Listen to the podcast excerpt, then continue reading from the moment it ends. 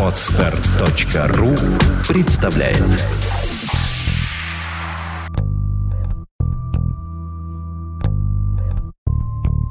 Добрый день, дорогие слушатели! С вами Александра Иванова и Андрей Капецкий. А, Психология, мифы и реальность работает в студии MN Records Владимира Нелюбина в Москве. И мы продолжаем серию блицев «Вопросы и ответы». Вы иногда говорите о медитации. Можно сказать, что ваш модуль чувств покоя – это и есть медитация. Медитация – это и есть то состояние, которое возникает в результате применения модуля. Сам модуль – это путь попадания в это состояние. В детстве занималась верховой ездой и получила травму при падении. После больницы продолжала занятия, но ощущала постоянное напряжение в теле, страх неуправляемого поведения лошади и еще худшей травмы. Теперь после большого перерыва хочу снова сесть в седло, но страх не позволяет. Как с ним справиться? Снять те а, мышечные зажимы, то мышечное напряжение, которое вот вы испытывали в больнице ранее, после травмы.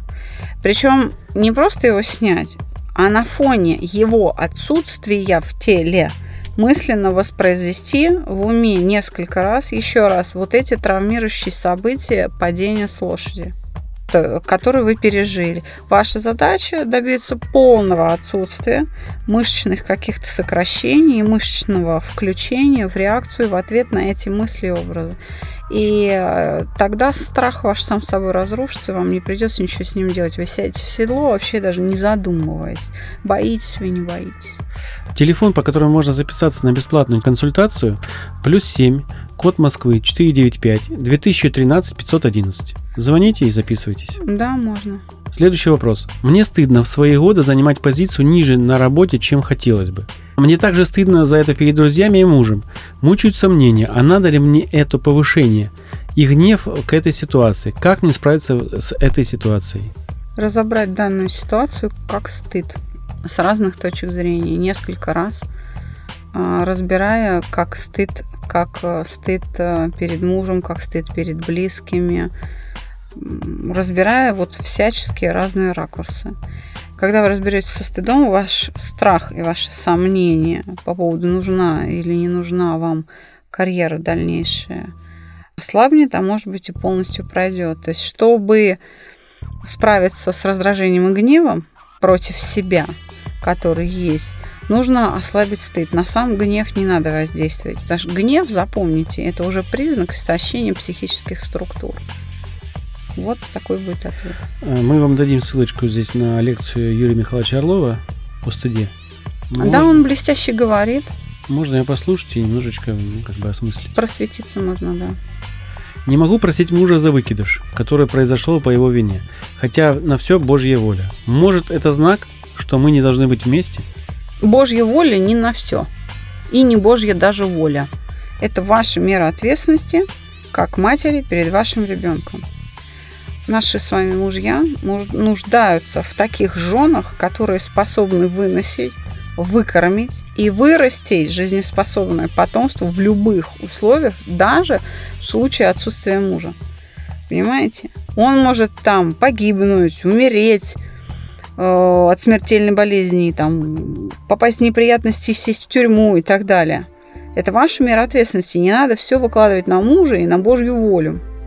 А вы несправедливы в этом. Да, может быть, он и виноват, и мы как бы не оправдываем мужа, но э, говорить о том, что мать, внутри которой, так сказать, погиб ребенок, ни при чем, это аморально.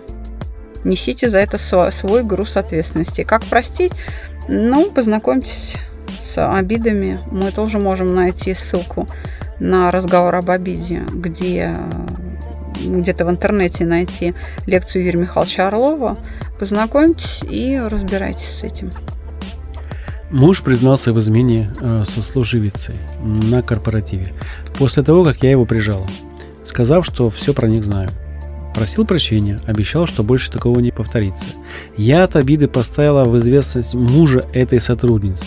Теперь меня мучает совесть. Может, не стоило этого делать? Ну, вы защищаете себя, свою семью, свои отношения теми средствами, которыми вы располагаете, тем, что вам доступно. Нет, не стоит, тем более, что все равно действие совершено. И, собственно говоря, факт уже совершился.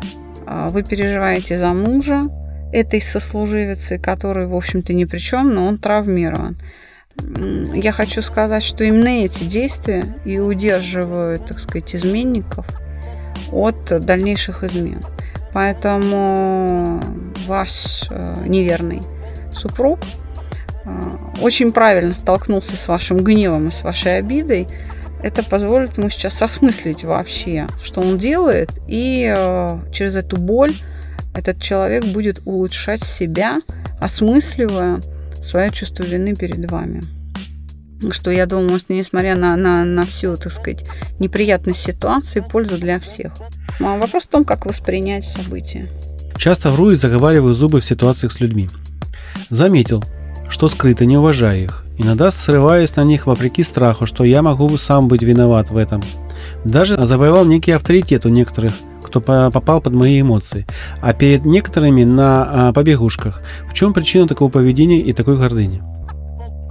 Я бы сказала, что речь идет об о неврозе стыда, который приводит вас вот в это состояние неуверенности, чтобы скрыть свою беспомощность и факт того, что вы несовершенны в чем-то, да, и может быть даже много в чем, срабатывает психическая защита в виде рационализации, и вы начинаете врать.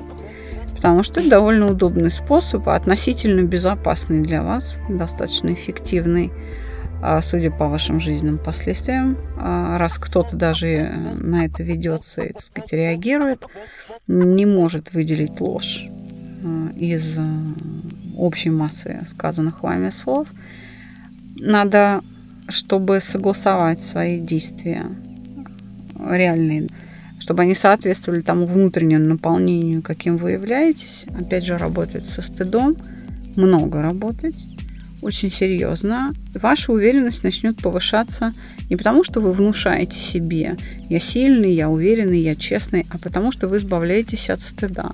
Это будет снимать общую тревожность и повышать уверенность, и, соответственно, тем самым разрушать страхи. Соответственно, вы перестанете врать. Вот э, такой путь я вам предлагаю. В одном из ответов вы написали «Приходите к нам на курсы в Skype или офлайн». Расскажите, что такое за офлайн, есть, э, есть ли офлайн курсы? Есть действительно офлайн курсы. Мы, наверное, на новых сайтах, когда сайты пройдут модернизацию, повесим расписание, сетку расписания, куда можно будет автоматически записаться на курсы, либо на групповые занятия, либо на персональные э, консультации и на персональную работу с одним из специалистов проекта «Чувство покоя». А вообще лучше узнавайте по телефону или на наших сайтах э, кириллический домен чувствопокоя.рф. Через форму обратной связи можно прислать заявку или позвонить по телефону, указанному на сайте – 495, код Москвы, 2013 511, и либо с сайта www.psi через y21v.ru тоже точно также через форму обратной связи прислать заявочку, вас пригласят. Специалистов немного, мы довольно популярны, загрузка, в общем, расписание формируется быстро, поэтому иногда приходится подождать. Правда, летом посвободнее, но тем не менее, пожалуйста, проявляйте терпение. Мы прикладываем все усилия для того, чтобы увеличить кадровый состав проекта, сделать его более доступным для широкого потребителя. Как лучше вести личный дневник? Орлов говорил, что это очень полезно. Александра, кажется, тоже упоминала, что это хорошая терапия. А есть ли какие-то рекомендации по ведению дневника? Есть, конечно, рекомендации. Мы не, не ведем дневник, спокеры наши выпускники не ведут дневники, как это пишется, например, судовой журнал да, у моряков. Три часа 15 минут по Гринвичу, штиль. Нет, мы такого не предлагаем. Мы всегда начинать э, рекомендуем каждую следующую запись в дневнике ответом на вопрос, что хорошего со мной произошло. Далее, если у вас э, возникло какое-то острое, тяжелое, неприятное переживание, и вы не можете о нем даже думать, а, прикасаться к его, к описанию этой ситуации не можете выводить в третье лицо, потому что этот прием, а, интроспекция, позволяет отделить переживания от вашей личности. То есть, говоря о другом человеке, а не о себе, всегда легче. Обсуждать чужие проблемы легче, чем свои собственные. Поэтому пишите от третьего лица. Это довольно эффективно ослабляет переживания. Следующий момент – пишите свободно. То есть, если вы познакомитесь с лекциями Орлова, лучше задаваться вопросами. Задайте себе вопрос и пишите на него ответ. Задайте следующий вопрос, пишите следующий ответ. Задавайтесь вопросами. Не просто пишите сочинение на тему. Это бессмысленно. Ставьте перед собой проблему и решайте ее. Решение микрозадач решит одну большую. Вопрос, который явно задавал человек немножко в теме, видимо, но мы на него ответим. А, вопрос к Александре. Кроме как выигранный конкурс, у вас есть какие-либо достижения? Это первая часть вопроса.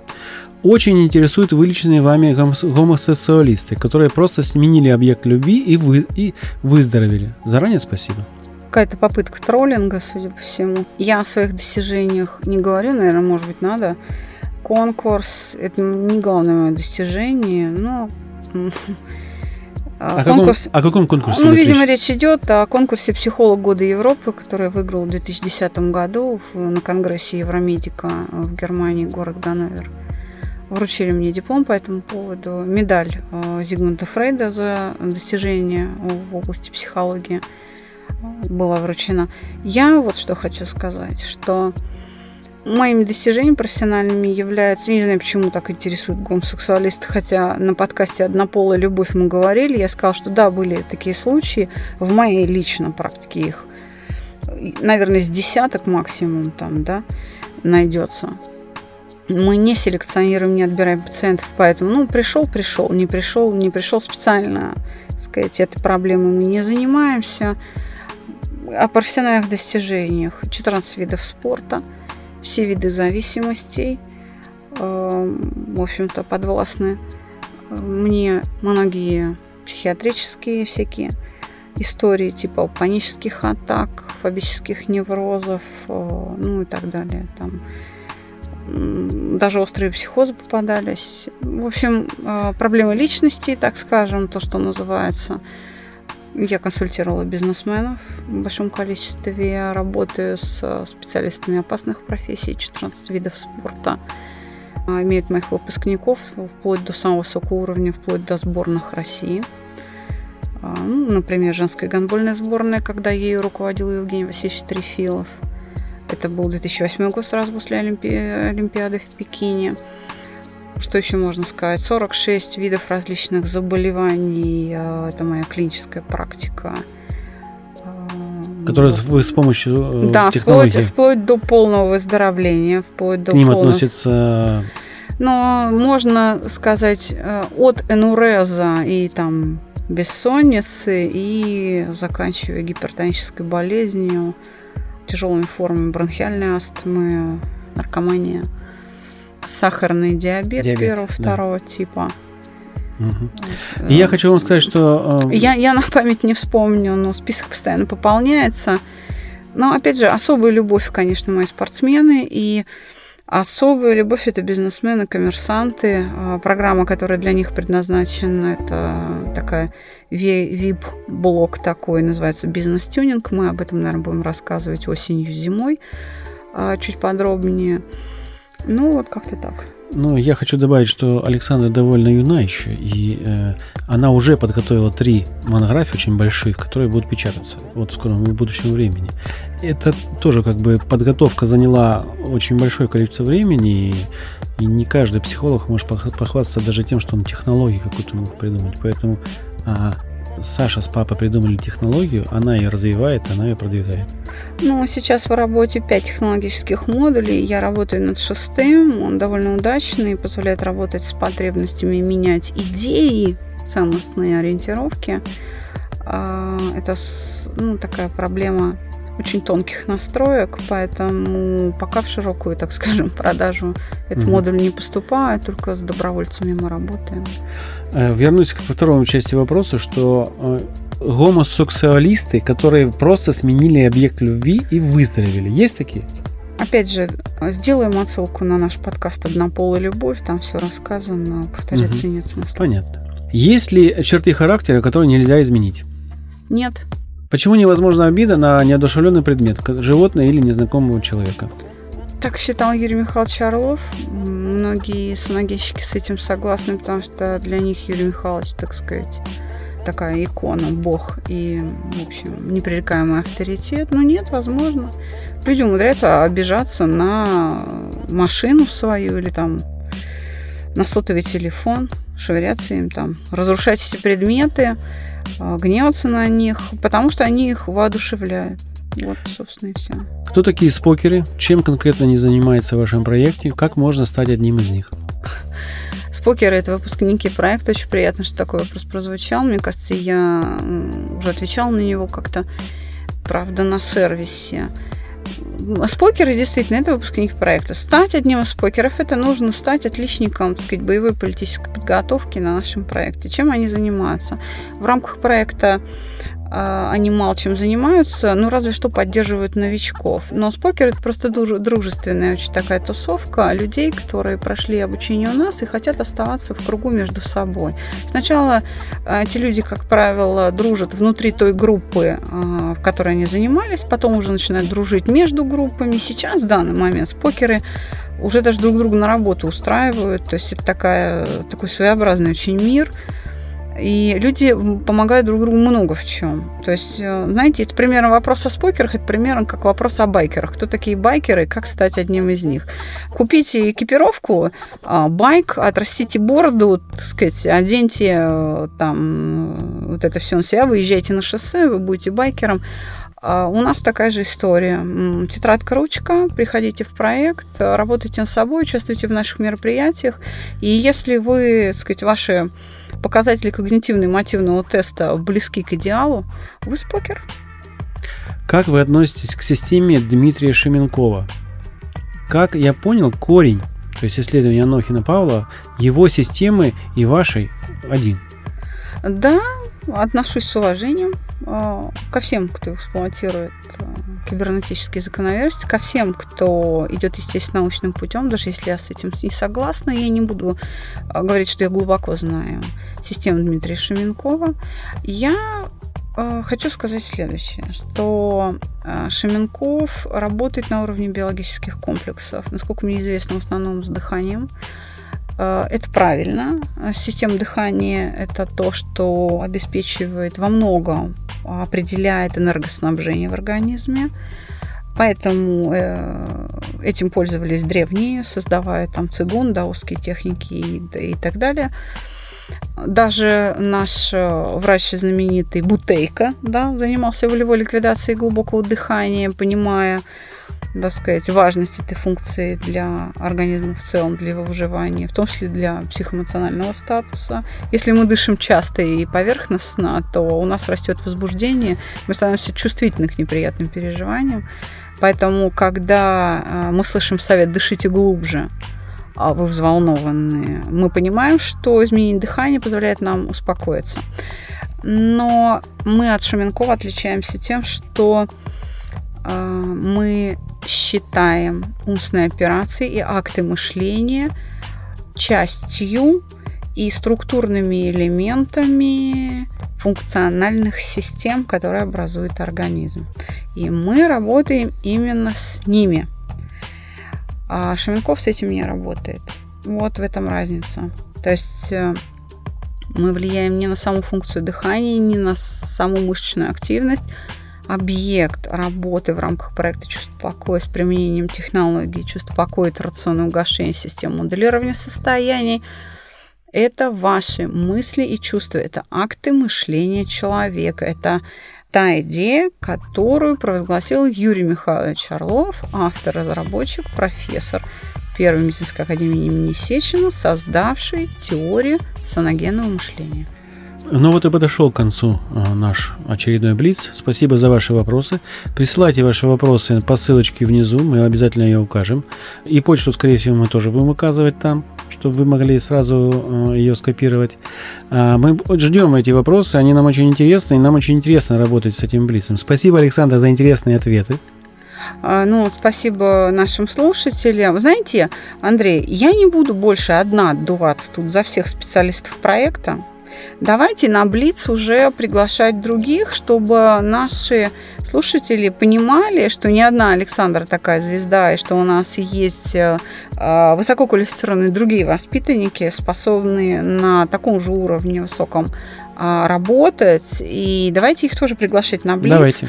И я прошу, не стесняйтесь, принимаются любые вопросы, даже заданные в порядке бреда. И даже самое неудобное, если вы хотите что-то узнать о нас лично, задавайте, мы на это тоже ответим. Нам не трудно, мы ничего не скрываем. Да. Всего доброго, с вами была Александра Иванова. И Андрей Капецкий с нами в студии работает, наш звукорежиссер Андрей Соколов. Всего доброго. До новых встреч.